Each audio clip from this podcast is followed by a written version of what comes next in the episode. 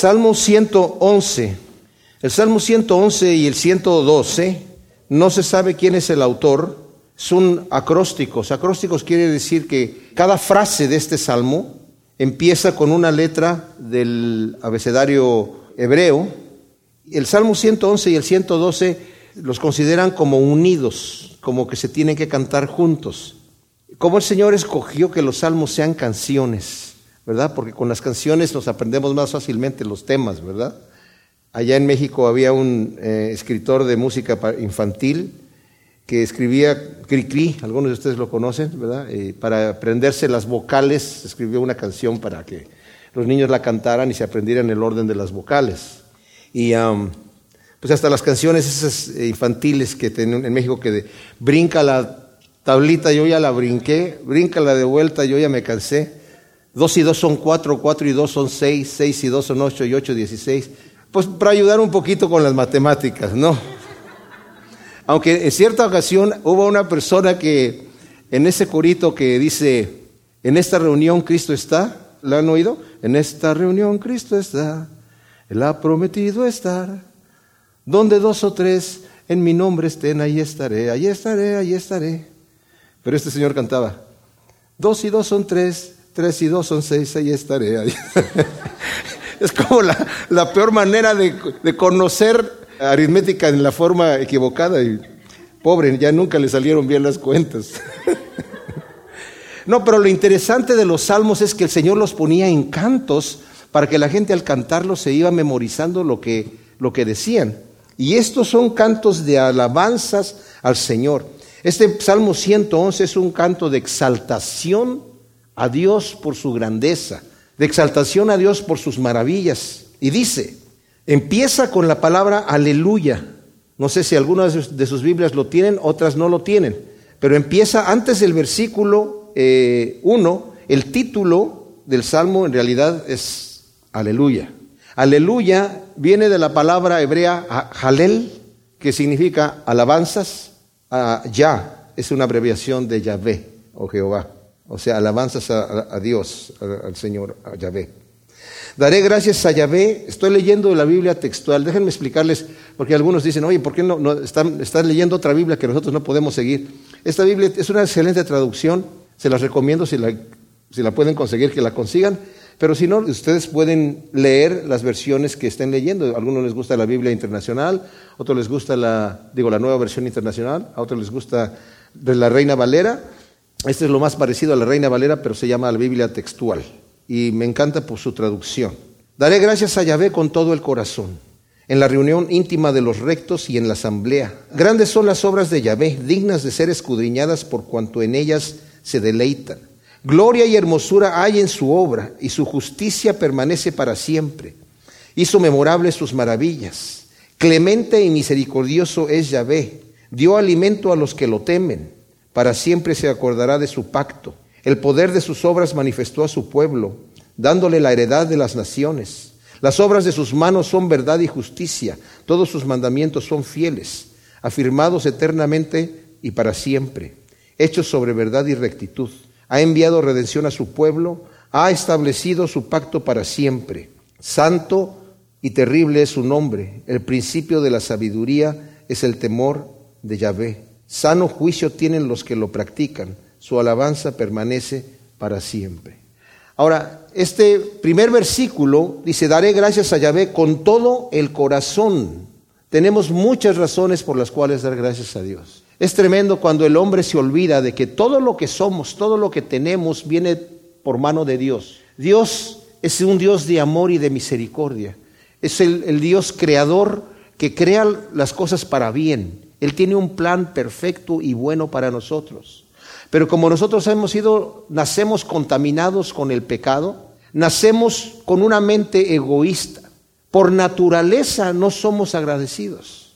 Un niñito que no se educa es un niño mal criado, por eso se le llama, porque no está bien criado, está mal criado, y no sabe agradecer, cree que por, porque se merece, él, la gente lo tiene que atender y lo tiene, le tienen que dar. Y el agradecer a Dios es una, como dije yo, es un acto que va en contra de nuestra naturaleza humana. Pero cuando vemos las maravillas de Dios, cuando el Señor nos despierta a que nos demos cuenta que Él nos creó por un bien, nos creó para bendecirnos. Dios no es un Dios como lo presentan algunos ateos. Me maravilla a mí este señor Richard Dawkins, que se ensaña no solamente mostrando su ateísmo y mostrando que los que creen en Dios son estúpidos, pero particularmente se ensaña con el Dios de la Biblia, blasfemando e insultándolo. Yo me pongo a pensar, ¿qué tiene en su corazón este hombre de odio, de rencor contra Dios, contra el Dios vivo? Porque no critica al Dios del Islam, Alá, no critica a los otros dioses de las diferentes religiones se ensaña con el Dios de la Biblia. Lo insulta diciendo que es un malévolo terrible que quiere destruir. Pero esa es la imagen totalmente torcida e equivocada. Y por lo mismo en su corazón no le va a dar gracias a Dios porque ni siquiera lo quiere reconocer, pero solamente lo reconoce para insultarlo. ¿Sí? Me, doy a entender. Y aquí nosotros reconocemos a Dios para darle gracias. Por eso dice Romanos capítulo 1, los hombres que Dice, la ira de Dios se revela contra toda impiedad e injusticia de los hombres que detienen con injusticia la verdad, la detienen. Habiendo conocido a Dios, porque lo, lo, conocieron, Dios se manifestó a ellos por medio de las cosas hechas, ellos negaron, cerraron los ojos, detuvieron con injusticia la verdad y no le dieron gracias. Dice la escritura que se envanecieron y no le dieron gracias. Y como no quisieron tomar en cuenta a Dios, Dios los entregó una mente reprobada para hacer cosas que no convienen. Y como no quisieron creer a la verdad, Dios les permite que crean a la mentira. Pero nosotros le damos gracias a Dios porque sabemos que Él nos hizo con un buen propósito. Él es eterno, todopoderoso y tiene un plan perfecto para cada uno de nosotros. Entonces daré gracias a Yahvé, pero no, no en una, una gratitud mediocre, sino con todo el corazón. ¿Y esto dónde lo podemos hacer? En la reunión íntima de los rectos en la asamblea. Esto me encanta porque nosotros individualmente en nuestra casa podemos tener nuestro devocional y nuestro momento de, estudio bíblico y de adoración a Dios y todo eso, y lo tenemos que hacer, lo debemos hacer. Pero qué hermoso es cuando nos juntamos los cristianos a adorar al Señor, a, estudiar su palabra, a confortarnos, a orar unos con los otros. Yo creo que cuando las personas dejan de ir a la iglesia, es porque nunca aprenden a gustar esa comunión que hay los unos con los otros. Aquellos que lo saben gustar ya, ya están esperando el momento cuando se va a hacer el servicio donde nos vamos a reunir y juntos vamos a adorar al Señor y voy a poder ver a mis amigos, los que son mis hermanos y mis hermanas en la fe, porque tenemos mucho en común que agradecerle al Señor. Claro, el que no le conoce a Dios no le da gracias y se envanece en su corazón. Pero yo le doy gracias en la reunión íntima de los rectos en la asamblea.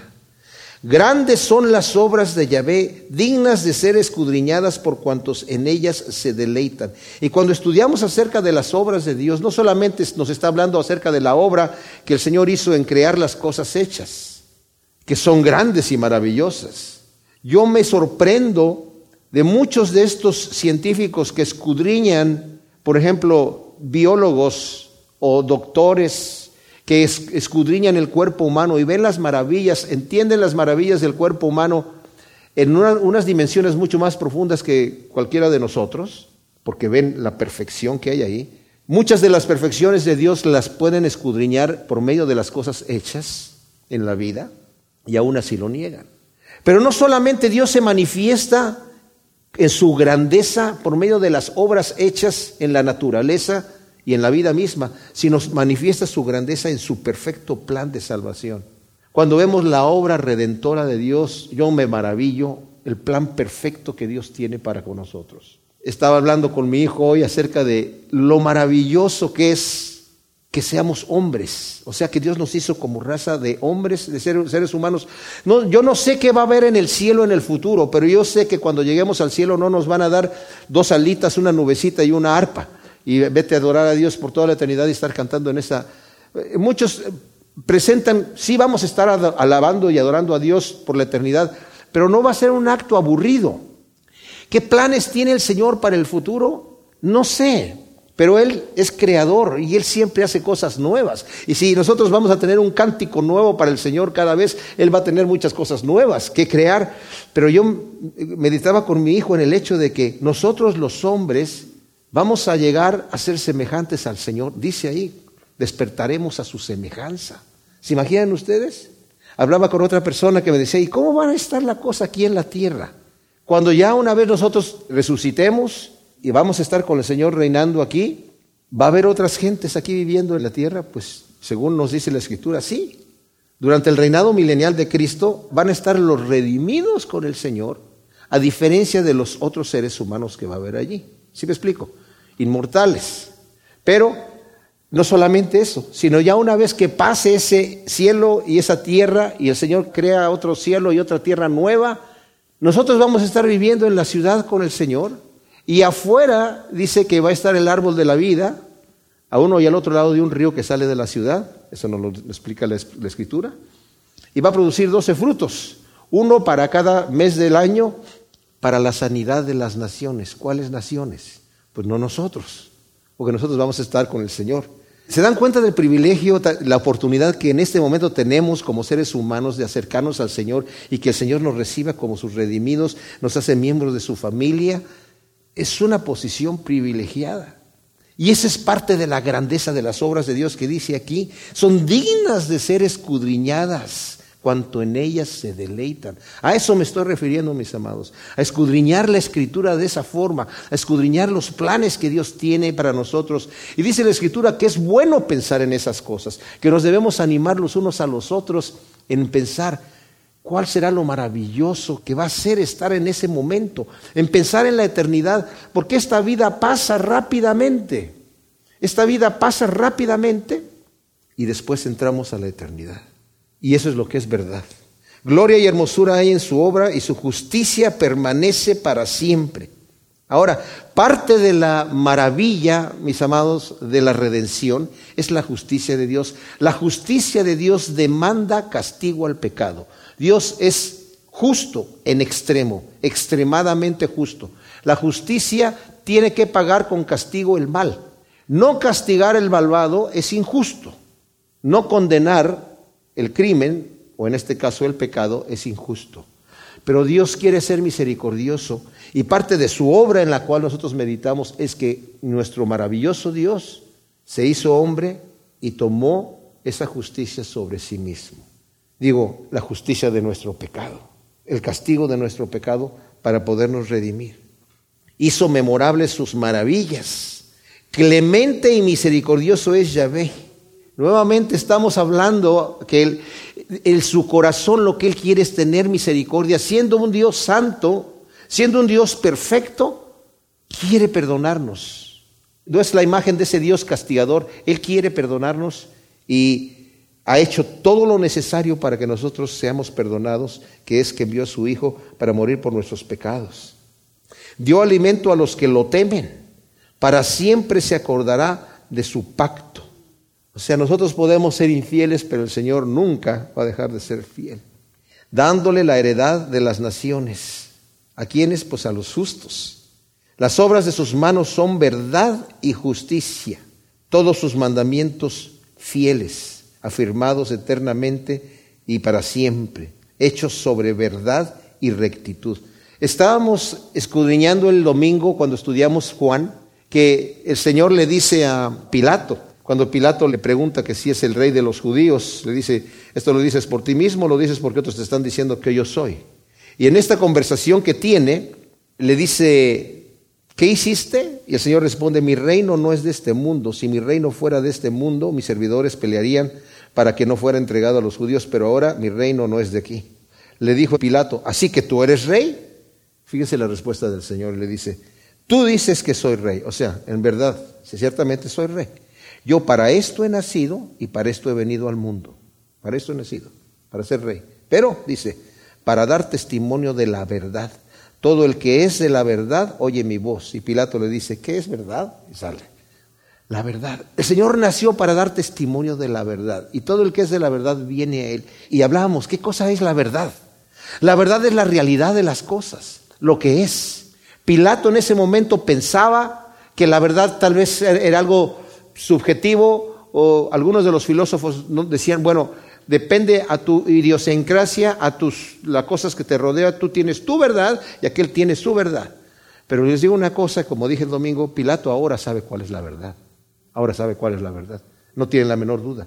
Federico Nietzsche, que fue un filósofo, nació en 1844 y murió en 1900, un existencialista, también de estos tipos que se ensañan con Dios, el Dios de la Biblia. O sea, ateo, pero específicamente ensañado con las cosas de Dios. Él hizo famosa la frase Dios ha muerto. Él declaró y dijo, tener fe significa no querer saber la verdad. Claro, pues ellos se tienen que poner como nosotros somos los que sabemos realmente. Así que si tú estás leyendo ese librito de la Biblia y dices que tienes fe, lo que realmente quieres es no saber la verdad. Uno de los argumentos fundamentales de este señor Nietzsche era que los valores tradicionales representados en esencia por el cristianismo habían perdido su poder en las vidas de las personas. Lo que llamaba nihilismo pasivo, o sea, negar todo tipo de creencias, pero en una forma pasiva. La negación de todo principio religioso, político y social y la negación de toda creencia, ¿qué es eso? Lo expresó en su tajante proclamación, Dios ha muerto. Estaba convencido de que los valores tradicionales representaban una moralidad esclavizante, una moralidad creada por personas débiles y resentidas que fomentaban comportamientos como la sumisión y el conformismo porque los valores implícitos en tales conductas servían a sus intereses. Afirmó el imperativo ético de crear valores nuevos, o sea, los valores morales antiguos, esos eh, ya no sirven, hay que crear nuevos valores y que debían reemplazar los tradicionales y su discusión sobre la posibilidad evolucionó hasta configurar su retrato del hombre por venir, que sería el superhombre. O sea, este señor quería, quiten el cristianismo, son valores antiguos que, que no sirven para nada, necesitamos hacer nuevos valores conforme a la, a la verdad de él. Bueno, les digo una cosa, ahora Nietzsche sabe cuál es la verdad. Dios no ha muerto ni está muerto, Nietzsche ha muerto y su filosofía con él. Pero dice aquí, tus mandamientos son verdad, Señor. Tus mandamientos son justicia, afirmados eternamente y para siempre, versículo 8. Ha enviado redención a su pueblo. Esta es otra de las maravillas del Señor que debemos escudriñar. Ha establecido su pacto para siempre. Santo y terrible es su nombre. Su nombre como es, que es su nombre es yo soy, yo soy fuerte, misericordioso y piadoso, que perdona la iniquidad, la maldad y el pecado, pero que de ninguna manera te da por inocente al malvado. Y luego declara este tremendo de declaración, el principio de la sabiduría es el temor de Yahvé, sano juicio tienen todos los que lo practican, su alabanza permanece para siempre. El Salmo 112, que continúa con el tema, ahora se va a enfocar en el hombre, Aquí habló ah, del Señor, pero aquí se va a enfocar en el hombre. Y fíjense lo que dice, dice, oh las bienaventuranzas del hombre que teme a Yahvé. Qué dichoso es el hombre que teme a Yahvé. Y en sus mandamientos se deleita en gran manera, ciertamente. Su linaje será poderoso en la tierra, la generación de los rectos será bendita. Bienes y riquezas hay en su casa y su justicia permanece para siempre. Para el recto resplandece luz en las tinieblas es clemente, misericordioso y justo. El hombre de bien tiene misericordia y presta. Conduce rectamente sus asuntos, por lo cual nunca será conmovido. El justo será recordado para siempre. No tendrá temor de malas noticias. Su corazón está firme, confiado en Yahvé. Su corazón está asegurado. Nada temerá hasta que vea por encima de sus adversarios reparte, da a los pobres, su justicia permanece para siempre, su poder será exaltado con gloria, lo verá el malvado y se irritará, crujirá los dientes pero será consumido, la ambición de los malos perecerá. Así como vemos que el Salmo 111 se enfoca en la grandeza de Dios y en sus mandamientos, ahora vemos ese fruto producido en la vida del justo. Las bienaventuranzas del hombre que teme a Yahvé, dice el primer versículo, y en sus mandamientos se deleita en gran manera. O sea, una vez que ya tenemos esa relación con Dios, que sus mandamientos no nos son gravosos, al contrario, nos deleitamos en hacer la voluntad de Dios. Dice, su linaje será poderoso en la tierra, la generación de los rectos será bendita. Y, y esta es una promesa que el Señor nos está dando aquí para nuestras familias. Tarde o temprano van a llegar a los pies de Cristo. ¿Por qué? Porque nosotros se los hemos entregado al Señor, ¿verdad? Bienes y riqueza hay en su casa y su justicia permanece para siempre. Ahora, esto es para que veamos que el Señor sí quiere prosperar a sus siervos, no para que nos condenemos si nosotros estamos padeciendo necesidad. Pablo dice en Filipenses 4, dice, yo he aprendido en todo, me he sido enseñado por el Señor, he aprendido a padecer necesidad, he aprendido a tener abundancia, he aprendido a tener hambre y he aprendido a estar saciado. En todo y por todo estoy enseñado. Es más, todo lo puedo en Cristo que me fortalece, dice Pablo ahí. Y eso es lo que nos está diciendo aquí. Hay bienes y riquezas en su casa, de todo tipo, no solamente materiales, pero también espirituales. La justicia de Dios permanece para siempre, me encanta. Para el recto resplandece luz en las tinieblas, aunque vengan los días malos, para el recto permanece la luz en medio de las tinieblas. Es clemente, misericordioso y justo.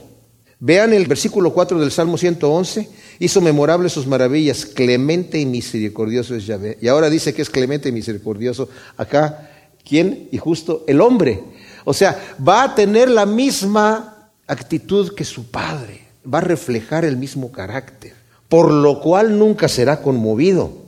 El justo será recordado para siempre y no tendrá temor de malas noticias. Su corazón está firme y confiado en Yahvé. Su corazón está asegurado y nada temerá. O sea, no que no van a venir las malas noticias, no que no van a venir los problemas, van a venir, pero no va a temer, porque su corazón está firme en el Señor. Me dieron una noticia de que me voy a morir, bueno, no importa. Yo estoy firme en el Señor y yo tengo mi esperanza en Él. Cuando realmente estamos firmes en la roca, como el Señor Jesucristo prometió, cuando vienen los ríos y soplan los vientos, nuestra casa permanece. Pero siempre y cuando nuestros pies estén fundados en la roca. Hasta que vea por encima de sus adversarios. Reparte, da a los pobres, su justicia permanece para siempre y su poder será exaltado con gloria. Va a llegar el momento donde el Señor nos va a recompensar a los justos. Va a permanecer para siempre su justicia. O sea, ese, ¿Cómo puede permanecer la justicia para siempre? Porque está fundado en la roca que es Cristo y de aquí tira hacia la eternidad, mis amados. Para siempre permanecer, los frutos de justicia permanecen para siempre. En cambio, los frutos del malvado son destruidos. Y luego dice, aquí estos versículos son tremendos, dice, lo verá el malvado y se irritará, crujirá los dientes, pero será consumido.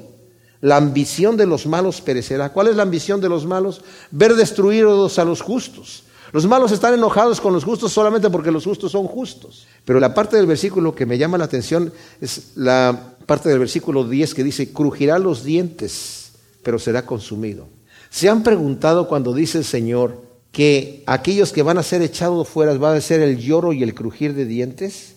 El lloro lo entiendo. El lloro es porque, ay, soy condenado eternamente. Pero ¿por qué viene el crujir de dientes? Aquí dice, por la desesperación de la envidia, tuve la oportunidad de entrar por esa puerta, estuve allí, me dijeron del Señor y ahora yo no entré y entró aquel, pero va a ser una desesperación que ya, ni modo, ya no va a tener remedio. Hay un día donde es demasiado tarde para arrepentirse y ese día es el día del llanto y del lloro y el crujir de dientes. Por eso dice la Escritura, mientras escuches la voz de Dios, mientras se dice hoy, no endurezcas tu corazón como en el día de la provocación, porque si no, no vas a entrar en el reposo de Dios. El Salmo 113, en este salmo eh, empieza lo que se le llama el Halel hebreo, que lo cantaban en las festividades, sobre todo en la Pascua, cuando en la Escritura nos dice que cantaron el salmo en la, en la Escritura. Bueno, los salmos que se cantaban era el Salmo 113, 14, 15, 16, 17 y 18 todos esos salmos se cantaban. Algunos abreviaban algunas partecitas, pero generalmente cantaban todos estos salmos. Y este es el primero del, del Jalel, que es de alabanza al Señor. Y dice, aleluya, así es el título también. El Salmo 112 también decía aleluya y el anterior aleluya, pero el Jalel em, empieza aquí. Alabad siervos de Yahvé, alabad el nombre de Yahvé, bendito sea el nombre de Yahvé desde ahora y para siempre. Tres veces, las primeras tres frases tienen el nombre de Dios ahí para glorificarlo. Desde el nacimiento del sol hasta su ocaso sea alabado el nombre de Yahvé. Yahvé se eleva sobre todas las naciones y sobre los cielos su gloria. ¿Quién como Yahvé nuestro Dios, entronizado en las alturas, que se rebaja a mirar en los cielos y en la tierra? Que levanta del polvo al pobre y que saca del basurero al miserable para hacerlo sentar con los príncipes, con los príncipes de su pueblo, que hace sentar en familia a la estéril, gozosa en ser madre de hijos. Aleluya. Alabad siervos de Yahvé, alabad el nombre de Yahvé, bendito sea el nombre de Yahvé desde ahora y para siempre, desde el nacimiento del sol hasta el ocaso, sea alabado el nombre de Yahvé. Estos primeros tres versículos es, abre el jalel para decir, alabamos al Señor con todo nuestro corazón y dice por qué debe ser alabado el Señor. Ahora, les voy a volver a decir, como les he dicho antes, yo antes cuando conocí al Señor al principio y leía tanto el, el alabar a Dios, alabar a Dios, alabar a Dios y decía, ¿Por qué? No entendía, me molestaba un poquito. Decía, ¿por qué el Señor quiere que lo estén alabando? Que le estén echando porras y que le estén diciendo, ah, el Señor es el más grande y eres acá. Y, okay. y yo, bueno, con respeto lo digo y con respeto lo pensaba porque no lo entendía.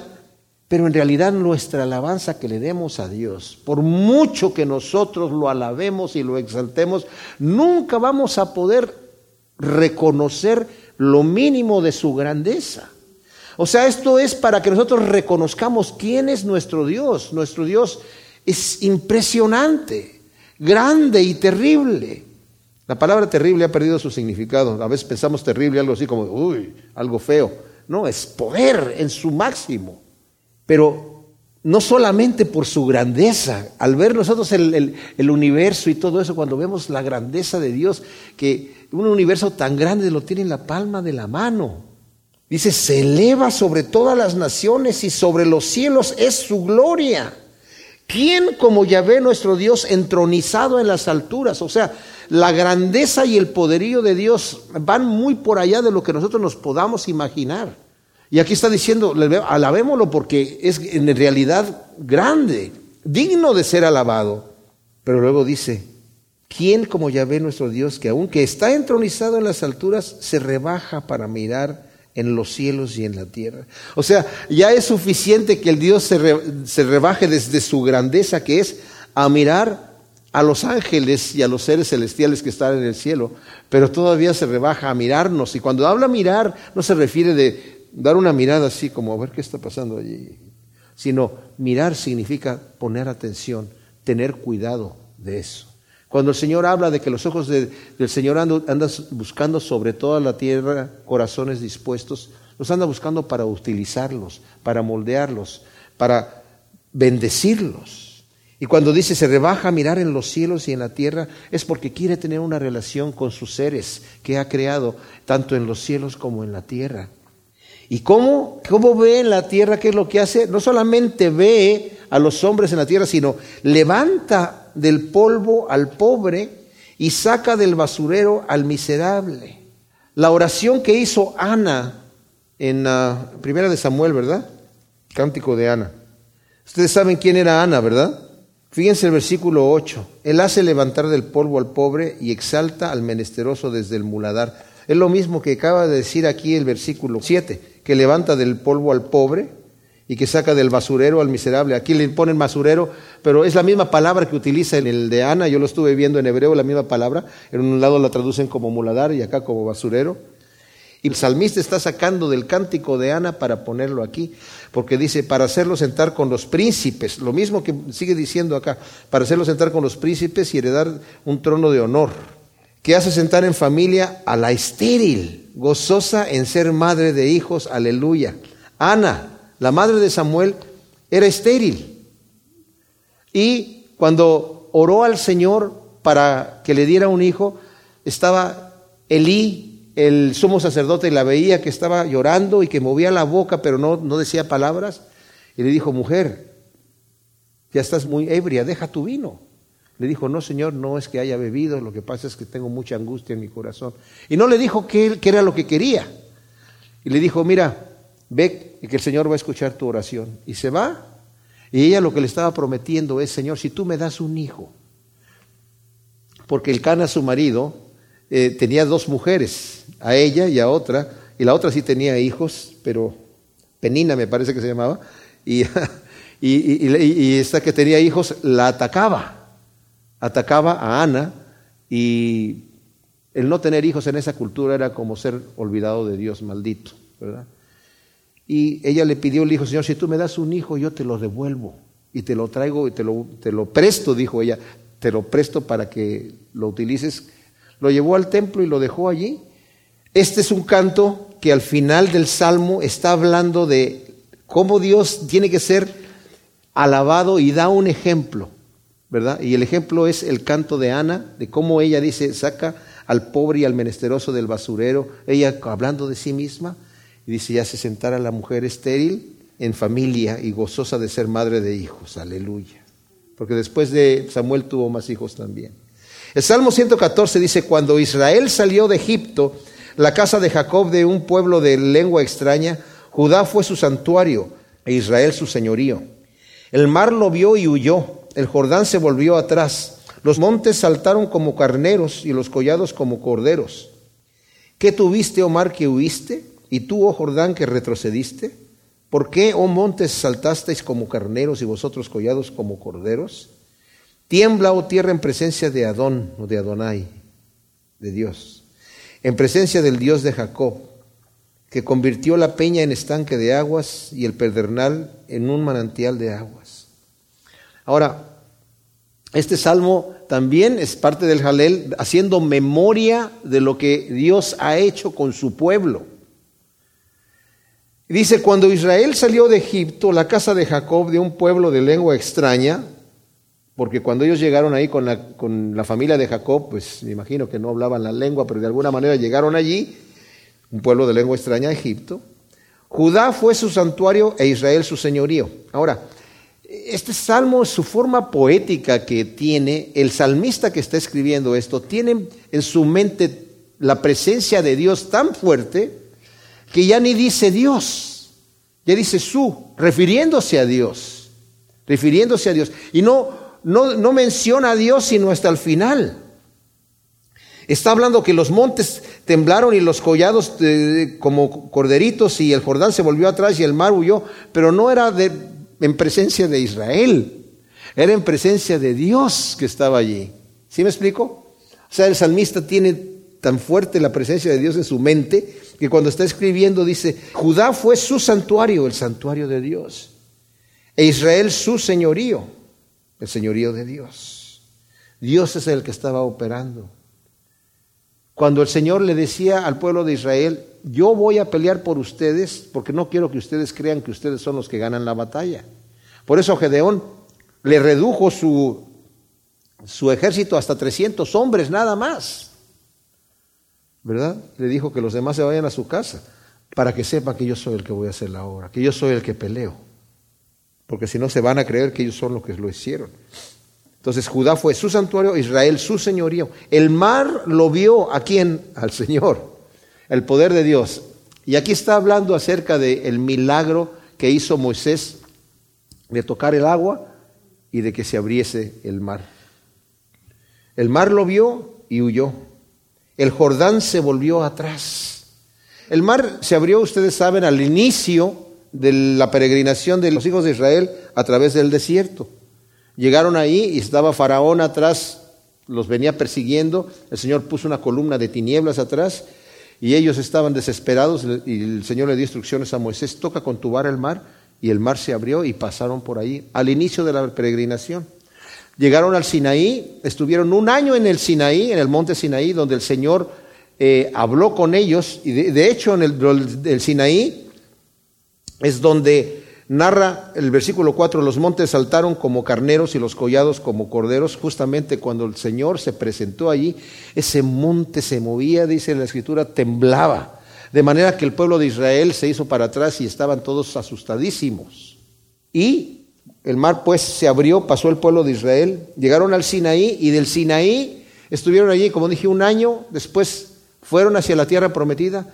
Llegaron a la tierra prometida tal vez en un par de semanas. Cuando llegaron allí, eh, tuvieron miedo de entrar.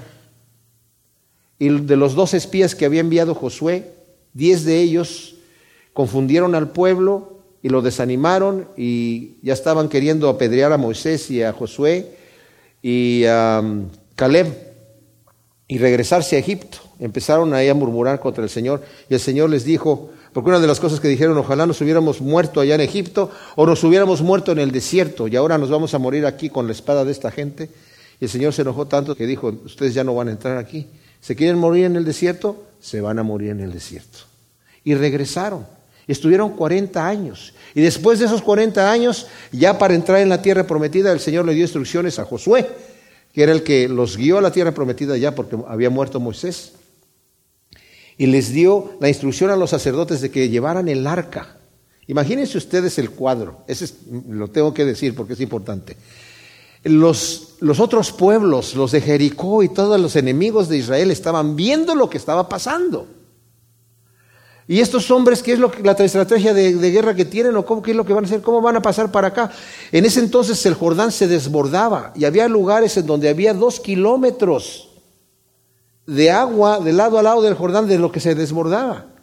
Y van los sacerdotes sin armas, sin armas, llevando el arca y el pueblo hasta atrás. Y se meten al Jordán hasta donde les llega el agua a los tobillos y una vez que eso sucede, el Señor abre las aguas del Jordán, para que pase los dos millones y medio o tres millones de personas que estaban ahí con sus niños y todo eso, y todos los otros pueblos viendo, pues asustadísimos de todo lo que había pasado.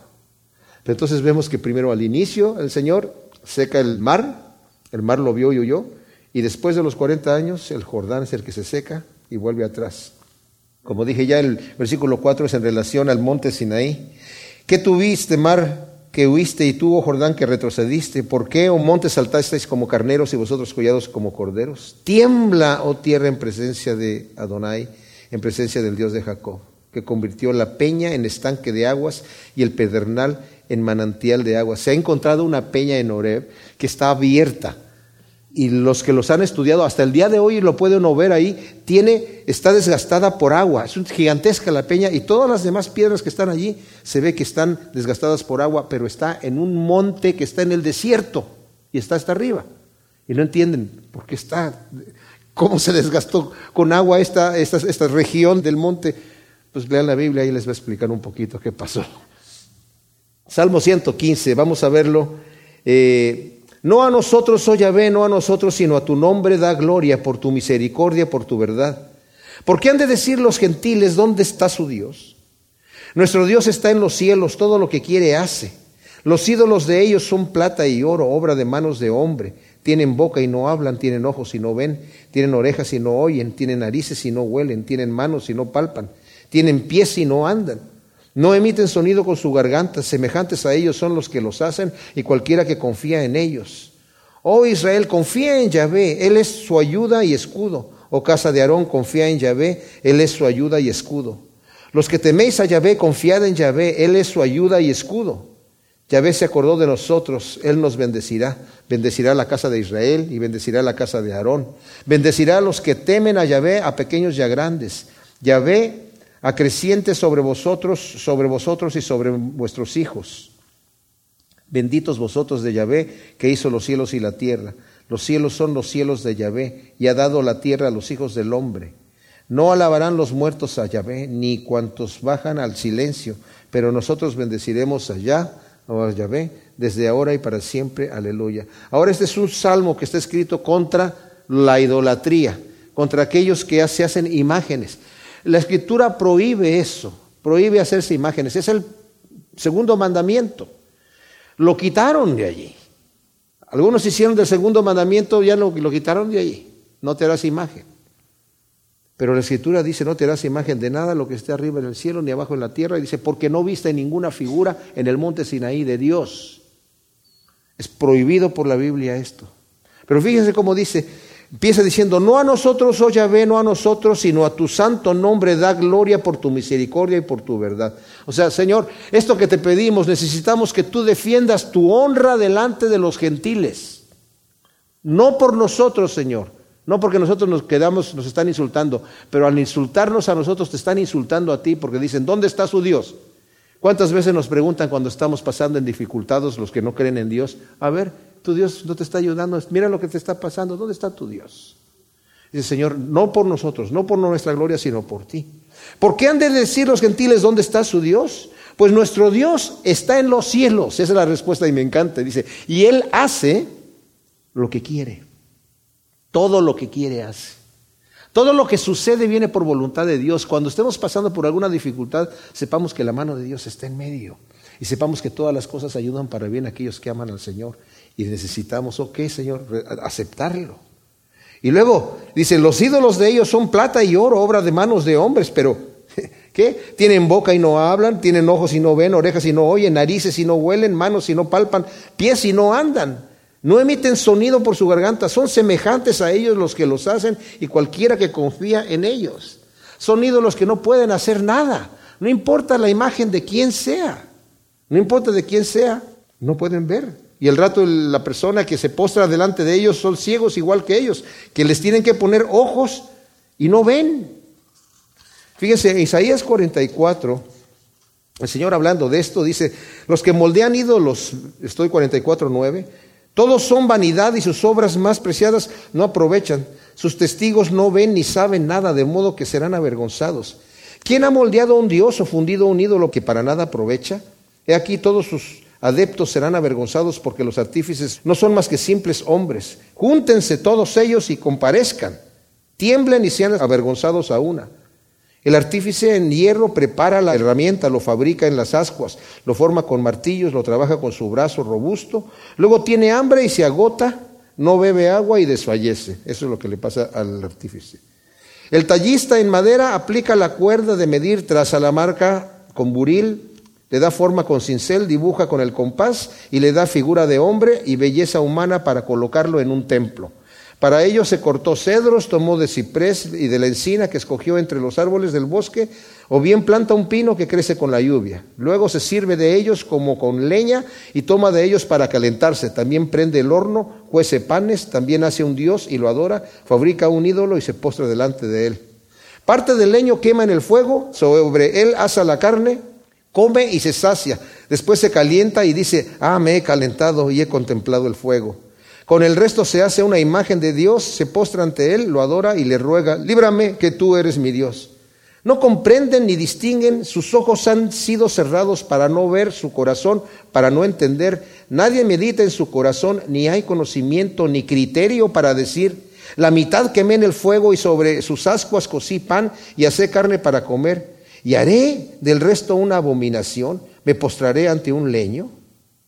Este se alimenta de cenizas, una mente ilusa lo extravía, de modo que no puede liberar su alma ni decirse, no es pura mentira lo que tengo en mi diestra. ¡Wow! Qué tremendo, ¿verdad?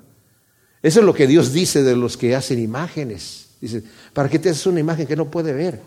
Dice, nosotros, nuestro Dios hace lo que quiere. Él es el Todopoderoso. Pero estas gentes que se están burlando de nosotros tienen sus ídolos que tienen ojos y no ven, oídos y no oyen. ¿Y nosotros nos vamos a hacer semejantes a ellos? No. Oh Israel, dice el versículo 9, confía en Yahvé. ¿Por qué? Porque el versículo 8 dice, semejantes a ellos son los que los hacen. Al final, la persona llega a ser como su Dios. Eso es importantísimo. Porque si semejantes a sus dioses son los que adoran a su Dios, yo quiero ser a semejanza de mi Dios. Yo quiero ser a semejanza de mi Dios. Si yo estoy adorando a un Dios que no puede hacer nada porque ni si tiene que ser llevado y cargado, y puesto de aquí para allá, sacudido y limpiado, es un Dios que no puede hacerse eso por sí mismo, ¿sí me explico? Pero mi Dios todo lo puede. Si yo adoro a un Dios que no puede ni servirse a sí mismo, entonces yo llego a ser como Él. Y yo sí quiero ser como semejante a, a mi Dios. Y yo, por eso dice, oh Israel, confía en Yahvé. Él es ayuda y escudo. Casa de Aarón, confía en Yahvé. Él es su ayuda y escudo. Los que teméis a Yahvé, confiar en Yahvé, Él es su ayuda y escudo. Yahvé se acordó de nosotros. Él nos bendecirá y bendecirá la casa de Israel, bendecirá la casa de Aarón, bendecirá a los que temen a Yahvé, a pequeños y a grandes. Que Dios acreciente sobre vosotros y sobre vuestros hijos. Benditos vosotros de Yahvé que hizo los cielos y la tierra. Nuevamente nuestro Dios es el creador de los cielos y la tierra. Los cielos son cielos de Yahvé y Él ha dado la tierra a los hijos del hombre. Los muertos no alabarán a Yahvé, ni cuantos bajan en silencio. Aquí se está refiriendo de los que ya han muerto espiritualmente también. Porque sabemos que los que mueren en Cristo entran directamente al reino celestial y están adorando y alabando a Dios eternamente y para siempre.